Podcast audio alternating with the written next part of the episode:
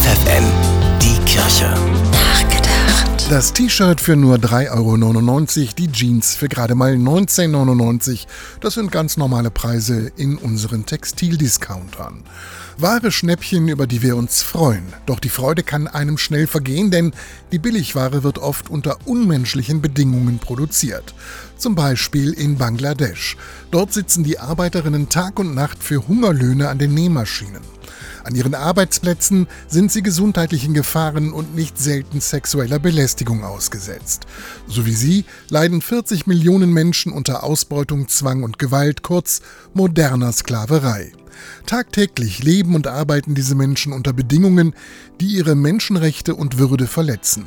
In Asiens Textilfabriken, auf den Plantagen in Afrika und an vielen Orten, an denen Produkte für den westlichen Konsum und den Welthandel produziert werden. Jeder von uns kann einen kleinen Beitrag dazu leisten, die moderne Sklavenarbeit nicht mit zu unterstützen.